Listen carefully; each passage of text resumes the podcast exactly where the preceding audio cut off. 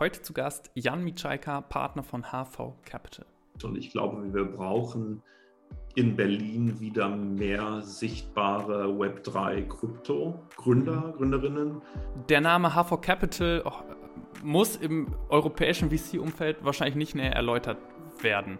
Was es aber zum jetzigen Zeitpunkt so spannend macht, ist natürlich die Marktentwicklung des Web3. Andreessen Horowitz hat zuletzt den 400 Milliarden Fonds für Krypto verkündet und natürlich auch deutsche Fonds wollen nachlegen und wollen das deutsche Krypto oder das europäische Krypto-Startup-Ökosystem ähm, unterstützen. Unter anderem Jan von HV ähm, ist aus meiner Sicht ein sehr, sehr kompetenter Ansprechpartner, wenn es darum geht, einzuschätzen, wo wir uns gerade befinden im Entwicklungsstadium für Blockchain-Startups in Deutschland. Und genau darum geht es auch heute. In diesem Sinne, viel Spaß mit der Folge.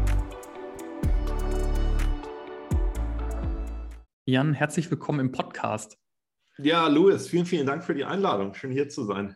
Ich habe äh, witzigerweise, ich meine, du bist ähm, bei HV Capital, das heißt bei ja, dem führenden und einer zumindest der führenden VCs in Deutschland. Und ich habe gestern bzw. vorgestern mit einem anderen Investoren gesprochen, der gesagt hat, wenn immer auf einem Pitch Deck Blockchain steht, lege ich es direkt zur Seite. Äh, meine Einstiegsfrage, wie, wie, gehst du mit Blockchain-Ideen um bei euch? Nein, das kann man nicht machen. Also, äh, denn die, ähm, also es gibt da ja auch Marktzahlen zu. Letztes Jahr waren Blockchain-related ähm, Investments ungefähr 5% der VC-Investments ähm, und SaaS und Fintech zum Beispiel jeweils 20, 25 Prozent. Und gleichzeitig aber natürlich eine ähm, wahnsinnig schnell wachsende Kategorie. Ähm, wenn man sich die Fonds anschaut, die vor drei, vier Jahren angefangen haben, auch in die Blockchain-Infrastruktur zu investieren, dann trotz dem Turmoil der letzten Tage ähm, stehen die immer noch hervorragend da. Ähm, ich finde das kurzsichtig zu sagen, ich lege das sofort weg. Was aber schon, was man sagen muss, ist, ähm, es ist natürlich immer die Frage, wie wird die Blockchain-Technologie genutzt? Werden wirklich die Vorteile ausgespielt oder ist es nur so get rich quick und ich schreibe irgendwie AI, Blockchain und äh, irgendwas aufs Pitch Deck, um irgendwie die, das Interesse zu pushen? Das ist dann natürlich fair, aber ich finde, man kann ähm, man kann so, so pauschal auch sagen, wer ich immer. Ich als äh, ja, viereinhalb ja. Jahre Erfahrung VC und noch keine 20, wer weiß, wer der andere Sprecher war, wäre da vorsichtig mit so pauschal Aussagen. Ja, ähm, in, in dem Zuge höre ich raus, dass du natürlich auch interessiert bist an den äh, ganzen Themen. Ich meine, es ist ja auch irgendwo Berufskrankheit bei, bei mhm. Investoren mhm. und gerade Venture Capitalist. Ihr, ihr, müsst quasi am Puls der Zeit sein. Aber offensichtlich äh, prägt dich ein ganz besonderes Interesse für das Thema Blockchain Web 3. Äh, Frage, wann bist du denn in dieses sogenannte Rabbit Hole gefallen? Die berühmte Frage. ja, ja ich, ich müsste das eigentlich mal genau nachgucken. Also ich habe irgendwann 2014 dummerweise sehr wenig ähm, Bitcoin gekauft und dann, ich glaube, 2015 dummerweise sehr wenig Ether. Ähm, aber war schon relativ früh dabei. Ich fand aber diese Themen auch immer interessant, so rund um Krypto und so weiter. Auch ehrlicherweise, ich meine, ich bin ja alt, ich bin ja 42. Ähm, ich weiß noch, wo ich vor 26 Jahren das erste Mal ins Internet bin. Ähm, da war das Internet halt auch noch anarchisch und irgendwie weird und interessant und bunt und so, wo jeder irgendwie auf GeoCities seine Seiten hochladen konnte und MySpace und so. Jetzt ist das Internet ja sehr geschliffen geworden. Instagram, alles ist perfekt, wunderbar. Sieht aus wie, wie im Fernsehen eigentlich. Ähm, und insofern äh, finde ich halt, bringt diese Blockchain-Welt doch einiges zurück und dementsprechend bin ich da privat ähm, schon relativ tief im Rabbit Hole.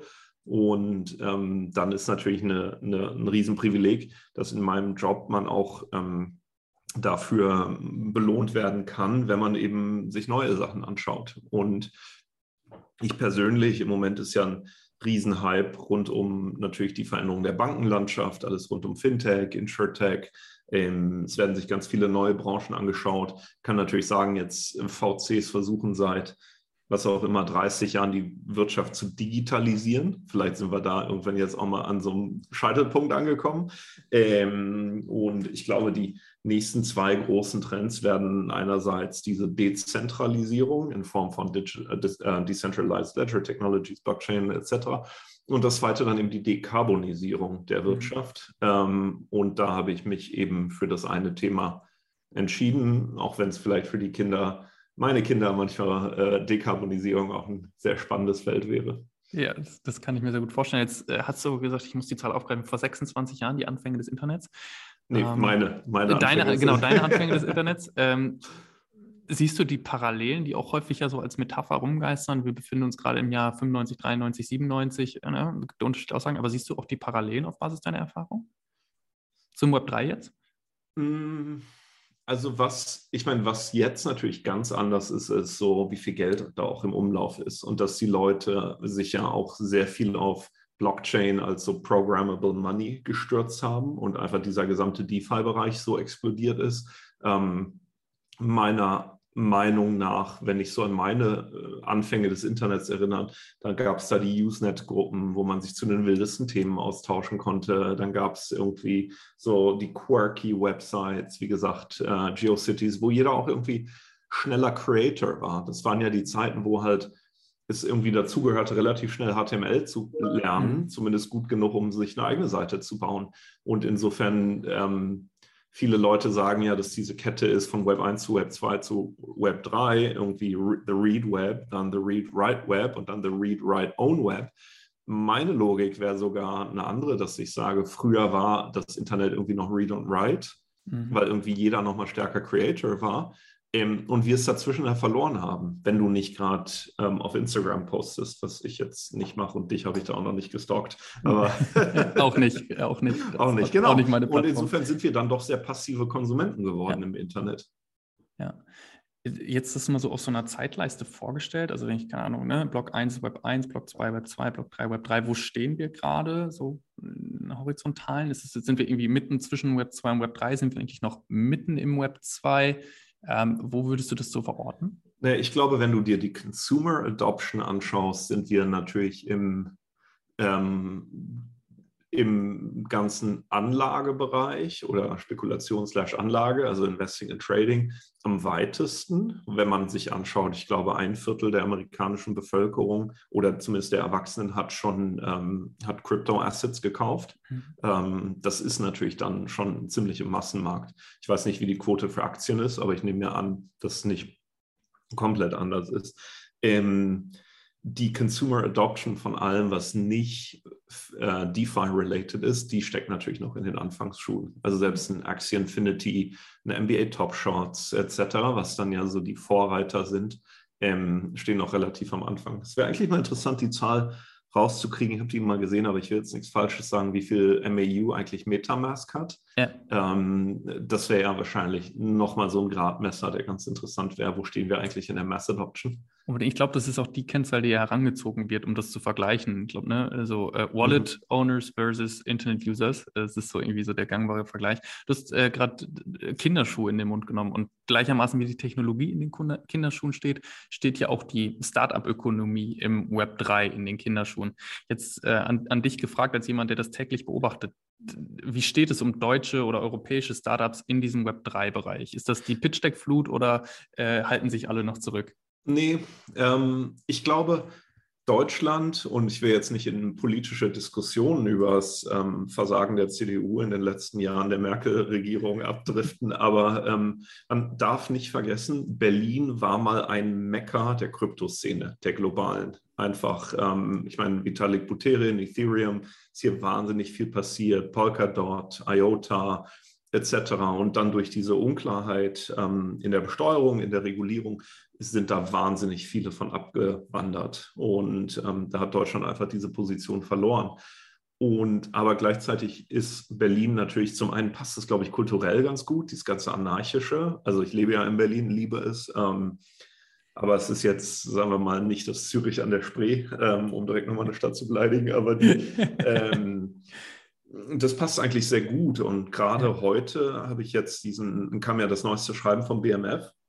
Ähm, ich glaube 24 Seiten. Ich habe die jetzt in den 20 Minuten vor dem Podcast noch nicht gelesen, aber von der Zusammenfassung, die ich gelesen habe, scheint ja die aktuelle Regierung, ähm, insbesondere das Finanzministerium, hinter, da hinterher zu sein, Deutschland ähm, zum Standort wieder für Krypto zu machen. Und man muss sagen, wir haben mit der BaFin in Deutschland auch einen Regulierer, der sehr offen eigentlich ist. Also insofern, ähm, jetzt mal abgesehen von Panama und, ähm, und diesen kleineren Staaten, ist, glaube ja. ich, Deutschland da gar nicht schlecht positioniert und macht die richtigen Schritte. Mhm. Und ähm, jetzt nehme ich wahr, es ist irgendwie eine Technologie im Aufkommen. Ihr seid als äh, VC, ich habe eben schon am Anfang HV Capital in den Mund genommen. Ich glaube, äh, mhm. wenn man VC Deutschland googelt, dann müsstet ihr so nach der Rangfolge der Erfolge der letzten Jahre zumindest mal unter den ersten dreien sein. Deswegen. Ähm, wir, wir sind heute, seit heute laut Dealroom veröffentlicht Nummer drei in Europa. Oha, sogar in Series Europa. A. Ja, ja, ja. Genau. ja guck an, Aber guck an, wir, wenn du bei Google suchst, ich weiß nicht, wie unser SEO auf unserer Homepage ist. Ja, aber dann habe ich ja sogar noch untertrieben in Europa. Das heißt, irgendwie, was HV macht, das ist wahrscheinlich den meisten Hörern auch geläufig. Jetzt hm. äh, stelle ich mir aber die Frage, nachdem jetzt irgendwie Cherry Crypto Fonds rauskam und andere Fonds auch in Deutschland nachlegen, wie positioniert ihr euch? Wie öffnet ihr euch jetzt dem ganzen Thema Blockchain Web 3? Also die, ähm, wir hatten bisher, also wir investieren ja im Moment aus Fund 8, das ist ein 530 Millionen Fund wo wir einerseits ähm, Early-Stage-Finanzierung machen zwischen 500k und 5 Millionen und dann Later-Stage zwischen 5 und 25 Millionen. Und ähm, dieser Fund darf einerseits in Tokens investieren, laut LPA, also laut dem Vertrag, den wir mit unseren Kapitalgebern geschlossen haben.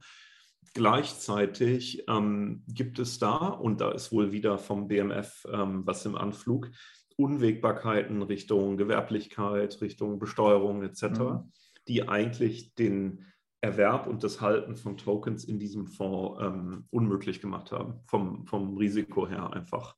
Und ähm, was wir aber gemacht haben, sind verschiedene Equity Investments in Blockchain-related Companies. Mhm. Ähm, ich bin da, muss mal gucken, was announced wurde und was nicht. Ähm, aber ich sag mal, im aktuellen Fonds sind sicher fünf oder so ähm, Blockchain-related Equity Investments. Und was wir gerade prüfen, woran wir arbeiten sehr intensiv, ähm, also ich mit, mit meinen Kollegen, ist eben die Möglichkeit zu schaffen, für HV auch in, in Tokens zu investieren. Was ähm, man muss wissen, HV ist der erste voll regulierte VC-Fonds ähm, in Deutschland, von der BaFin voll reguliert. Und damit betreten wir ähm, teilweise Neuland. Einfach sowohl wir, wie auch unsere Anwälte, wie auch unsere Wirtschaftsprüfer. Was heißt voll reguliert? Also ähm, woran äußert sich das? Also es gibt, ähm, wenn man gemessen daran, wie viel Gelder, also wie mhm. viel Kundengelder oder LP-Gelder man verwaltet, gefällt man ab einem gewissen Punkt in, man ist dann sowieso BaFin reguliert und dann gibt es dann auch verschiedene Stufen, wo wir ähm, jetzt vor kurzem die, die, die höchste erreicht haben. Okay. Und äh, darfst du, du hast jetzt äh, schon die, die fünf in den Mund genommen äh, und hast gesagt, welche wurden announced, welche nicht. Hast du eins so vor Augen, um nochmal ein bisschen greifbarer zu machen? Wo, also das ist das State of Blockchain in, in German, German Tech. Ähm, Gibt es da eins, was du auf dem Zettel hast, sagen könntest, okay, die Lösung kann ich präsentieren ähm, und, und äh, äh, ja, da kann ich, kann ich etwas zu sagen? Also ein, ein Beispiel, ähm, was ich zum, erwähnen kann, ist zum Beispiel RevUp, also geschrieben RVVUP wo wir ein Seed Investment gemacht haben, ein, ein sehr erfahrenes Team, mhm. die ähm, letztendlich eine, die Payment Rails zwischen Fiat und Krypto ähm, bauen wollen. Ähm, also auch wieder im Bereich Fintech, das ist ein Team, die kommen von Firmen wie Braintree und PayPal und Ripple und Square.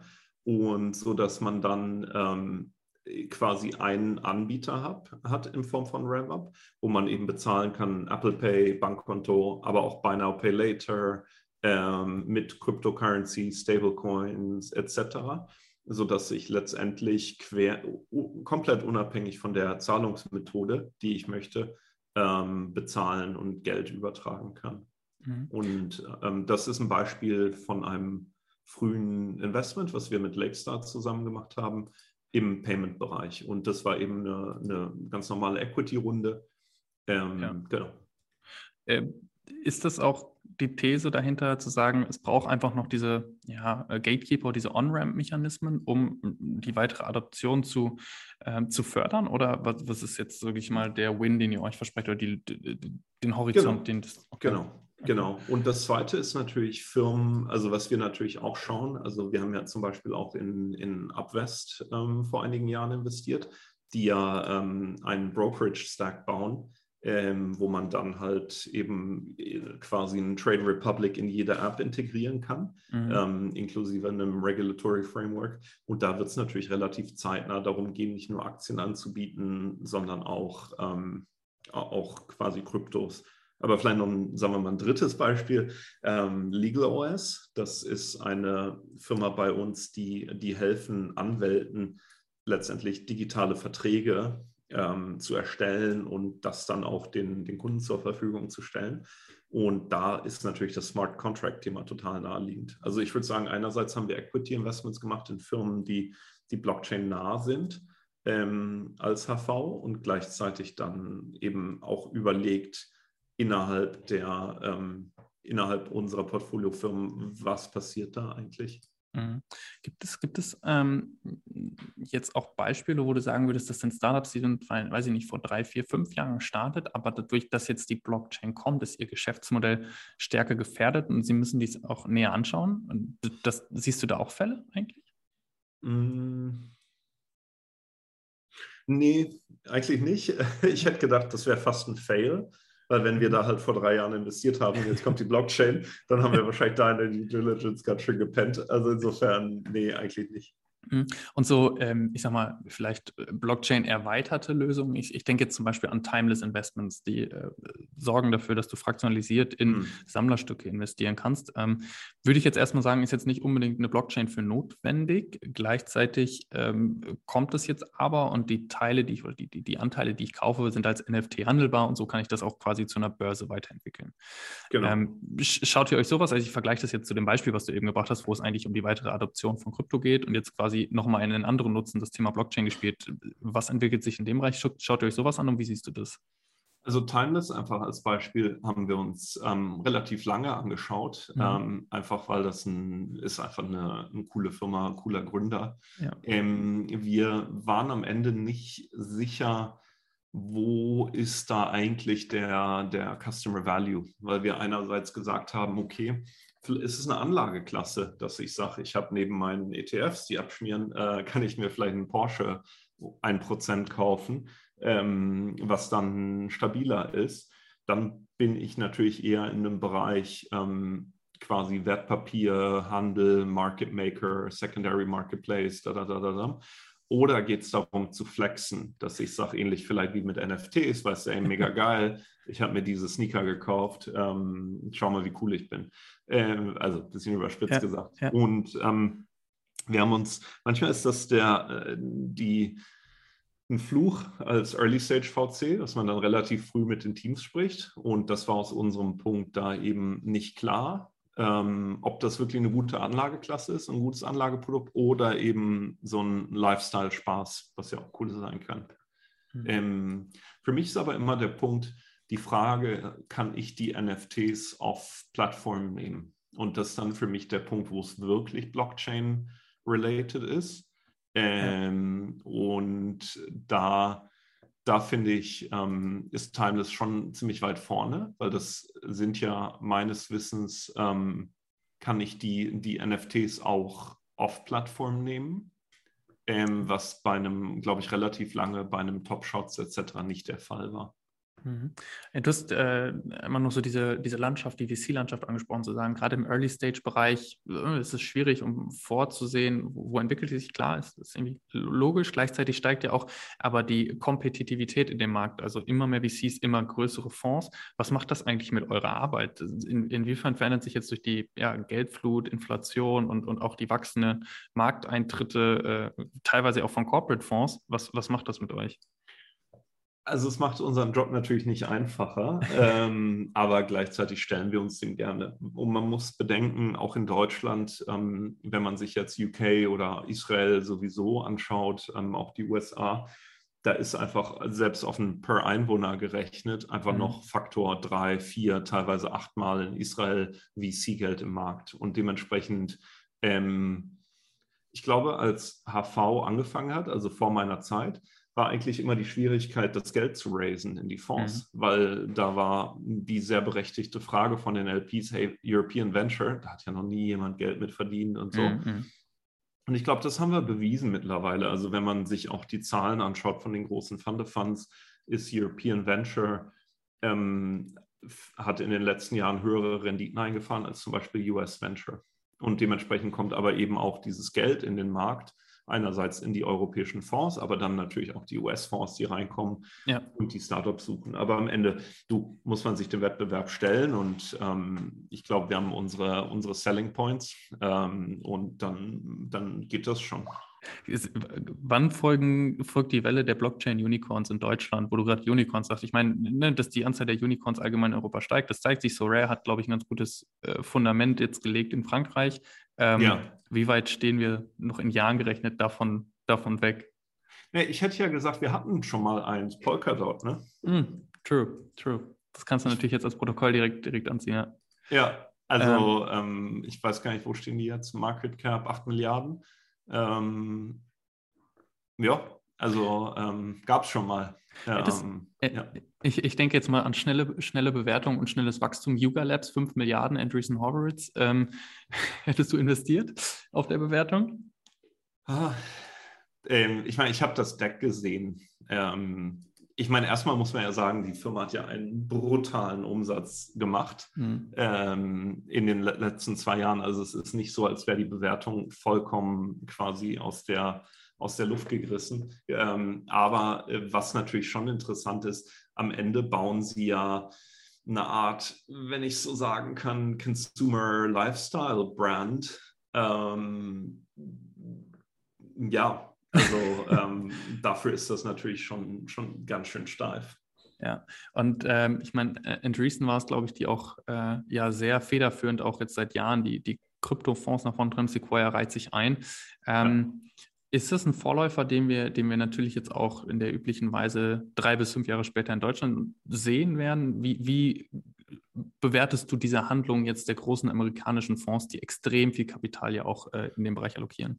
Also ich glaube, das ist sehr, sehr schlau. Und ich denke, als europäische Fonds ähm, werden da einige mitziehen. Also zumindest die, mit denen ich höre, da sind ähm, oft auch auf der jüngeren Generation so die Principals und Investment Manager, die vielleicht noch näher an dem Thema dran sind, ähm, die das sehr, äh, sehr positiv sehen und vorantreiben. Was man halt sagen muss, ist, da kämpft halt auch jeder in seinem Land ähm, mit den eigenen Restriktionen. Ich habe also nur aus Hörensagen, aber mir wird zum Beispiel wieder gespielt, dass Frankreich wohl sehr schwierig ist vom Regulator her. Mhm. Ähm, aber ich denke mal, angesichts der, der Welle der Investments, die, die da passieren, nehme ich mal an, dass da jeder Fonds gerade überlegt, ähm, wie, was sie machen sollen. Und man muss aber auch sagen, ich meine, selbst zum Beispiel eine Point 9, die haben ja in Chainalysis sehr früh investiert. Early Bird hatte ja mit, ähm, hatte ja auch einige Blockchain-related Investments, wir ja auch. Also wir sind alle nicht stehen geblieben. Ich glaube, mhm. was an den Generalisten vorbeigegangen ist, vor allem wegen rechtlicher Strukturen, ist eben das ganze Thema Tokens. Mhm. Ähm, und das haben dann natürlich eine Greenfield One, eine Blue Yard, ähm, eine 1KX, Fabric ähm, grandios gemacht. Mhm. Sind das auch dann die internationalen Benchmarks für den Bereich oder gibt es da noch weitere oder müssen wir auch äh, speziell, weiß ich nicht, auf, auf Israel, ist eben einmal gefallen, auf Asien schauen? Wo, wo, würdest du die Augen hinrichten, so als Frühindikator für das, was, was vielleicht mal passieren könnte? Du, ich meine, ich bin ja in Gesprächen hier auch mit, mit zum Beispiel Berliner Blockchain Founders. Ja. Ähm, und natürlich ist es spannend, eine, eine Polychain oder so jemanden mit reinzunehmen. Das sind ja riesige Fonds mit wahnsinniger Kompetenz und Netzwerken etc. Aber gleichzeitig bin jetzt gerade ganz konkret im Gespräch mit einem Team. Am Ende sitzen die halt hier in Berlin. Ne? Und deren Probleme sind halt auch, wie ähm, erstmal, wie deale ich mit dem Regulator, wo HV, denke ich, schon helfen kann. Ähm, wie hire ich mein Team? Wie baue ich eine Kultur? Wie skaliere ich die Firma? Da, da, da, ja. Das sind ja unsere Kerntugenden. Und natürlich bin ich dann halt nicht im Kryptobereich so vernetzt wie ein, ähm, wie ein Polychain. Ähm, aber ich glaube, das Coole ist, die Runden sind ja auch kooperativ oft, ähm, dass da mehrere VCs zusammenkommen. Und insofern denke ich schon, dass wir da unsere Stärken auch ausspielen können. Okay, okay. Ähm, eine Frage, die mir auch gerade nochmal in, den, mhm. in den Kopf geschossen ist, ist, dass natürlich jetzt Krypto auch sehr stark im Finanz-, also eben gesagt, Fintech-Bereich irgendwie Anwendung findet. Ja, die Lösung, die ihr investiert habt, vereinfacht den Transfer. Äh, Timeless ist irgendwie eine Anlageklasse, die auch im weiteren Sinne vielleicht noch als Fintech gelten kann. Ähm, das heißt, sehr ja, DeFi getrieben, Decentralized, Decentralized Finance getrieben. Gibt es auch Schnittmengen mit anderen Industrien, mit anderen Branchen, die schon zu beobachten sind? Ja, ich habe den Eindruck, es gibt ähm, da kommen so einige, einige Trends zusammen. Also natürlich gibt es so das ganze Thema ähm, gut sowieso Trading, äh, wo ja sehr viel entstanden ist. Daneben, mhm. ähm, wie du sagst, DeFi, wo ich den Eindruck habe, dass so einzelne alle Komponenten des, fin des, des Finanzsystems, ob es jetzt Lending ist und so weiter, mhm, alle zerlegt werden.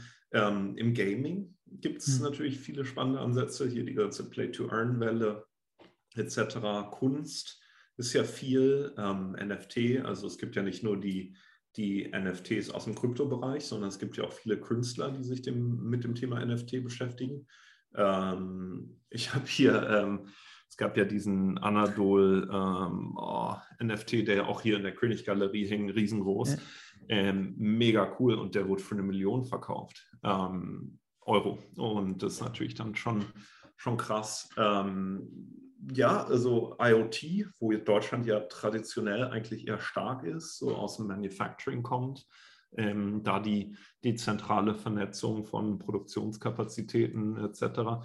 Es gibt da schon Bereiche und ich glaube sogar, meine Hypothese wäre ein Stück weit, dass so DeFi als Early Investor jetzt nicht mehr der spannendste Bereich ist, mhm. sondern dass da irgendwie jetzt neue Sachen kommen in dem Zuge neue Sachen kommen. Äh, wenn du morgen ähm, quasi von allen Aufgaben frei wärst und 24 Stunden Zeit hättest, dir zu überlegen, was du tust, was würdest du im Web3-Bereich gründen? ähm, also ich gehe davon aus, ne, wenn du 24 Stunden Zeit hast, dann ist deine erste Frage, was gründe ich jetzt im Web3-Bereich? Das habe ich jetzt einfach mal angenommen. Ja, ja, ja, genau. ähm, ich bin ja ein großer Freund von Content auch noch, äh, mhm. vielleicht aus dem Gaming kommt.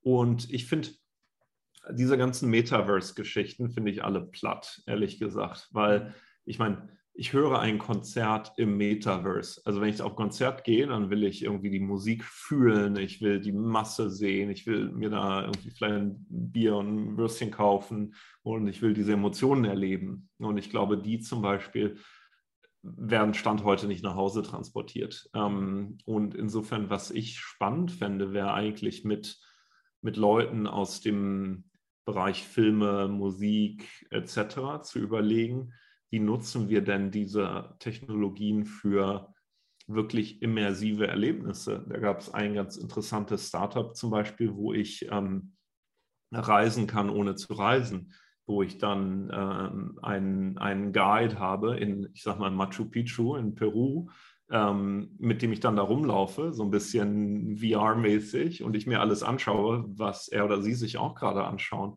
Keine Ahnung, weißt du, aber das, das sind halt ähm, interessante, interaktive Use Cases, die nicht nur sind, okay, jemand, ein DJ legt auf und du hockst auf deinem Sofa und hörst mit.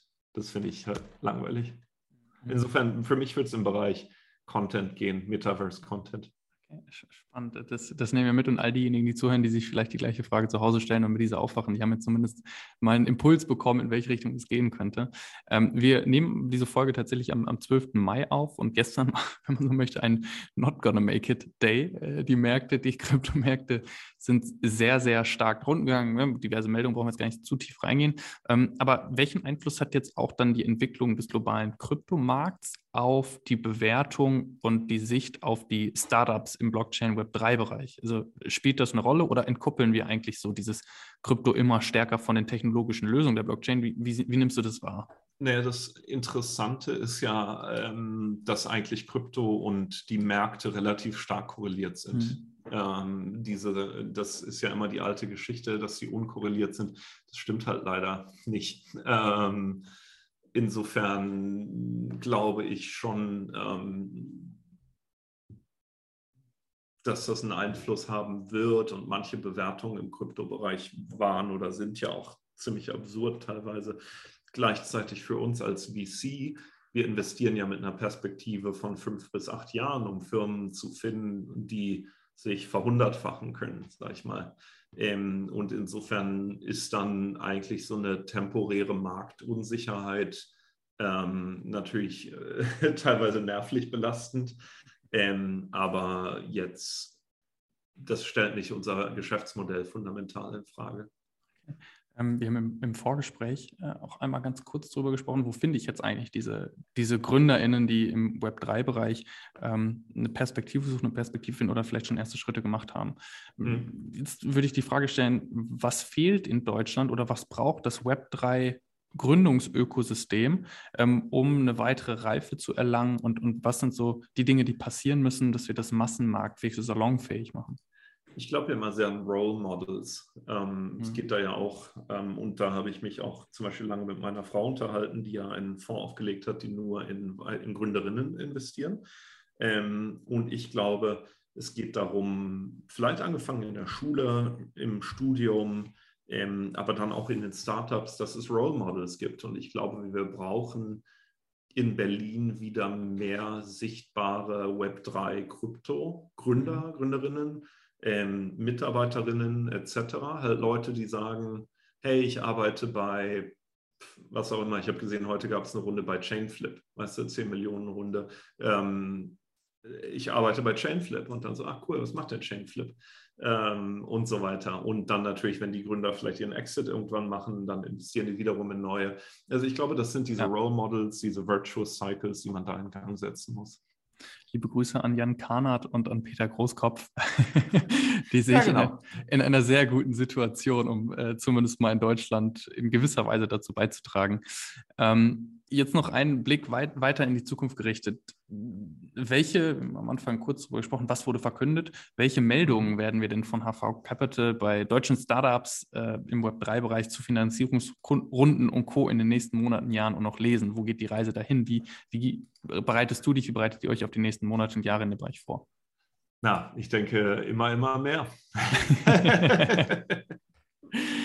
Kann man mehr quantifizieren? Ist jetzt noch eine, die klassische Philipp Westermeier-Frage. Ja, hm, man könnte ja relativ platt sagen, okay, im nächsten Fonds rechnen wir mit 30 bis 40 Investments. Mhm. Ähm, und per se waren letztes Jahr irgendwie 5% der Gelder in Krypto, aber wir sind ja early, also insofern 10% oder 15%. Das wäre ja allein rein rechnerisch im nächsten Fonds, wären es ja keine Ahnung, fünf, sechs, sieben Start äh, Startups in, im Blockchain-Bereich. Jetzt mal einfach so top-down, ist jetzt nicht mit einem Kollegen abgesprochen, aber so, so könnte man sich ja der Frage nähern. Unbedingt, ja, also ich habe es am Anfang auch kürzlich erwähnt, so Cherry, Crypto kam, äh, weitere Fonds positionieren sich mhm. ähm, und dementsprechend natürlich auch eine tolle Chance dann wiederum für GründerInnen, die sagen, ich möchte ähm, ja, ich möchte einen Space erobern, der eben noch nicht so reif ist und der eben ja. noch sehr, sehr in den Anfang schon steht. Ich erinnere mich ne, an die 1995-Metapher oder 1997-Metapher, ist ja eigentlich egal. Ähm, und das birgt natürlich unglaublich viel Kreativität oder setzt unglaublich viel Kreativität frei und so, okay, was, wenn wir wirklich so am Anfang stehen, was könnte ja. ich denn machen? Weil ein Salesforce und ein HubSpot, die vielleicht das Web 2 sehr stark dominieren, die wurden theoretisch 1995 waren die noch nicht Existenz. Äh, ja, HubSpot genau. sogar erst zehn Jahre später. Und das macht es, finde ich, auch, auch gerade so aus Gründerinnenperspektive sehr spannend. Ich finde vor allem manchmal, aber wie gesagt, ich mache kein SaaS-Tooling, das macht ein Kollege Jasper und macht das auch sehr, sehr gut. Ähm, aber da geht es natürlich dann schon teilweise in den Cases, nicht unbedingt die, in denen wir investieren, aber die wir sehen schon sehr in die Nische. Mhm. Dass man dann halt sagt, ich habe ein Sales Support Tool mit XY für die da, da, bam, bam, im Baubereich. Weißt du, so ähm, kann man machen, entstehen auch große Firmen. Ähm, aber ich frage mich manchmal schon, ob man sich dann so in diese Industrien reinfräst, die ja teilweise noch sehr traditionell sind und so. Hm, oder ob es nicht mehr Spaß macht zu sagen, hey, es gibt noch eine, die ist ja nicht mehr so neu, aber es gibt eine Technologie, zur, die zur Reife kommt. Es gibt ja wenig diese Momente. Es gab ja mal den, eben das Internet am Anfang, dann gab es das Handy, dann gab es die Uhren und das hat aber nicht so geklappt. Aber sagen wir mal insgesamt so diese Wearables-Kategorien. Dann gibt es jetzt die ganzen Satelliten. Weißt du, es gibt ja ab und zu so Technologien, wo dann Cluster an Firmen entstehen. Und die Frage, glaube ich, für Gründer persönlich, aus meiner Perspektive wäre es nicht spannend, in so einem Cluster zu sein, der entsteht, als in einem, der da ist und relativ reif ist. Aber einfacher ist vielleicht nicht unbedingt. Ne? Nee, ja, es ist auf jeden Fall deutlich schwieriger abzuschätzen, zu prognostizieren und, und vor allem, ähm, das hatte Jan Kahnert tatsächlich auch gesagt, äh, wir sind jetzt die Ersten, wir müssen es noch erklären. Mhm. Ja, die Zweiten müssen es nicht mehr erklären. Mhm. Das hat natürlich auch nochmal eine, eine, Eigenart, die du dann ins Unternehmen ja mitnehmen musst und vielleicht noch einen viel stärkeren edukativen oder Marketingfokus haben musst, ja. um überhaupt erstmal diese Adoption, die dann wiederum dein Geschäftsmodell ermöglicht, zu gewährleisten. Es war interessant, als wir bei VUGA, ähm, als wir da noch relativ an den Anfang standen, hatten wir oft das Feedback von Bewerbern, so nach dem Motto, wie, ähm, wie erkläre ich meinen Eltern, was ich hier eigentlich mache? So Mobile Games, weißt du, ist ja, ja. auch nicht so einfach. Und dann haben wir gedacht, okay, lass mal PR machen darum, dass man dann sagen kann, hey, Wuga war im Spiegel, Wuga war in der FAZ, ja. Frau Merkel war bei Wuga. Ähm, wo dann die, äh, die Eltern von Bewerberinnen quasi sagen, ah ja, okay, seems legit. Ja, ja, Und vielleicht ist das das, was der Jan Kannert eben ansprach. Also, ja, das, Du, du hast es gerade so charmant im Nebensatz gesagt. Ich meine, da sind wir gar nicht so tief drauf eingegangen. Deine Historie, bevor du dann irgendwann mal gesagt hast, ich äh, äh wechsle auf die Investorenseite. Ähm, vielleicht magst du auch dazu einmal noch ganz kurz ausholen. Was hat dich vorher geleitet? Was hat dich eigentlich überhaupt dazu gebracht zu sagen, ich möchte jetzt auch auf Investorenseite an dem ganzen Ökosystem partizipieren? ja, also ähm, vielleicht ganz kurz. Ich habe ja, äh, sagen wir mal, einmal gegründet selber, Hitmeister, E-Commerce-Marktplatz in Köln. Ähm, sieben Jahre gemacht, da noch sehr viel Produkt und Technik, auch am Anfang selber mitprogrammiert und so. Ähm, nach sieben Jahren ähm, wurde Hitmeister dann an die Metro verkauft, ähm, wurde dann Teil von Real, ist mittlerweile von Kaufland gekauft. Ähm, ja, und es ist einer der, ich glaube, zehn größten Online-Shops in Deutschland oder so, wird aber immer nicht getrennt ausgewiesen, aber mhm. ist schon, sagen wir mal, signifikant. Ähm, der Exit da war nie riesig, aber hat mir erlaubt, irgendwie in die ähm, Startups meiner Freunde zu investieren oder Bekannten, ähm, was sich dann im Nachhinein als Angel Investing rausgestellt hat. Ähm, und eins davon war Wuga. Und ähm, ich bin dann zu Wuga, als es ungefähr, ich glaube, ein oder anderthalb Jahre alt war. Also Jens Begemann und Philipp Möser als die zwei Gründer hatten, ähm, hatten da schon die ersten Schritte gemacht. Und ich bin dann als COO dazugekommen mhm. ähm, und habe da vor allem das Thema Wachstum verantwortet. Also quasi ähm, ganze Thema ähm, Marketing, Plattform-Partnerships, aber auch sowas wie Kundenservice, Lokalisierung äh, und so weiter. Und ähm, Vuga wurde dann auch nach, ähm, ich glaube, acht Jahren oder so verkauft. Ähm, genau, insofern habe ich so zweimal diesen, diesen, diese Startup, das Startup-Abenteuer hinter mir und mache jetzt seit viereinhalb Jahren ungefähr Investments bei HV. Und äh, gerade im Bezug des Aufbaus des deutschen Startup-Ökosystems und allgemein ja auch des Aufkommens von Technologie oder Digitalisierung, digitale Transformation, you name it, ähm, hat für mich auch so ein gesellschaftlicher ja, Wandel eingesetzt, zu sagen, ähm, die neue Generation oder jüngere Generationen sind sowieso viel tech-affiner, müssen sich ganz anders weiterbilden, äh, bis hin zu ältere Generationen müssen sich eben auch in dem Bereich weiterbilden, bis hin zu, wir können anders kommunizieren, wir können anders shoppen. Also sehr viele, ne, sehr viele technologische Lösungen, die einen gesellschaftlichen Impuls haben. Mhm. Gibt es jetzt auch etwas, was du absehen würdest, was aufgrund des Web 30 äh, kulturell, gesellschaftlich ändern wird? Mhm manchmal sehe ich ja im Web 3 auch so ein bisschen dieses Revenge of the Nerds. das ist schön ausgedrückt, ja. Ähm, weil ähm, ich finde, zumindest war oft mein Eindruck früher, als ich angefangen habe mit Startups, was ja jetzt auch 20 Jahre her ist oder so, wurden auch noch sehr viele technische Probleme wirklich gelöst. Also ich weiß noch, wie ich wirklich selber ins Rechenzentrum gefahren bin und so weiter. Ähm, und das ist jetzt natürlich wenn wir uns heute Startups anschauen, spielen in vielen Fällen muss man eben eine saubere Technik aufbauen und ein Team vor allem und so. Und das ist nicht trivial. Aber sagen wir mal, der Web-Stack ist natürlich ganz anders als und auch ja. Mobile-Stack, als er früher war. Und das ist im Blockchain-Bereich anders. Also insofern, ich finde die im Blockchain-Bereich oft zum Beispiel die Qualität die, der technischen Gründer ist extrem hoch, weil das einfach sehr komplex ist. Ähm, und gleichzeitig, ja, ist das dann wieder ein spannendes neues Betätigungsfeld für, für Leute, die eben Interesse haben an Themen wie Kryptographie, Dezentralisierung, Backend, Server etc. Ähm, ja, insofern vielleicht gibt es dann diesen, diesen Sparten, wenn man so will, auch nochmal stärkeren Aufwind. Was ich auf jeden Fall raushöre, jetzt nicht nur aus der letzten Frage, sondern vor allem aus, aus allen quasi, die, die wir heute durchgegangen sind, ist da ein Bereich im Aufwand, äh, Aufwind ist, ähm, das ja auch aus deiner Perspektive jetzt als VC, aus, aus der Perspektive von HV, dort einiges im Umbruch ist und auch viele Chancen liegen, auf die ihr euch vorbereitet und auch äh, offensichtlich sehr gut vorbereitet. Äh, und von daher darf ich schon mal eher ein ganz, ganz großes Danke sagen, Jan, für dich, deine Zeit und die Impulse und äh, Insights, die du uns gegeben hast. Louis, vielen, vielen Dank. Äh, danke fürs, fürs Einladen, danke fürs Zuhören. Danke dir.